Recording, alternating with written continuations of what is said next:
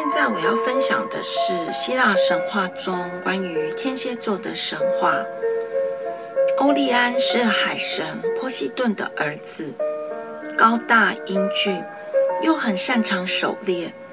他爱上了西奥斯国王的女儿美洛伯。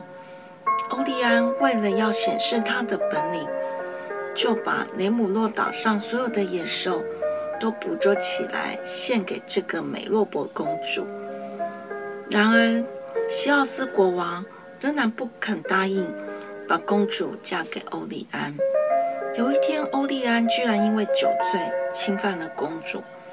国王愤怒地请求酒神戴安尼西斯给予欧利安严厉的惩罚。于是，酒神便使欧利安沉醉不醒。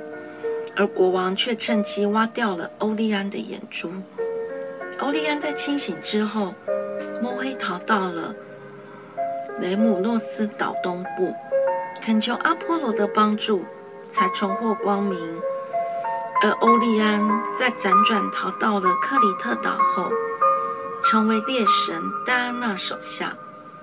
不料戴安娜却因为嫉妒黎明女神欧罗拉，爱上了欧利安。就将欧利安杀死，并将他安置在天上，成为猎户星座。欧利安曾说，没有任何猎物能够逃过他的手心。他这种自大心态激怒了天后赫拉，他派遣了一只毒蝎子躲在暗处攻击欧利安。不料欧利安一时不察，就被蝎子蛰到，毒发倒地。刚好也压死了这只毒蝎，这也是天上天蝎座和猎户座永不相遇的缘故。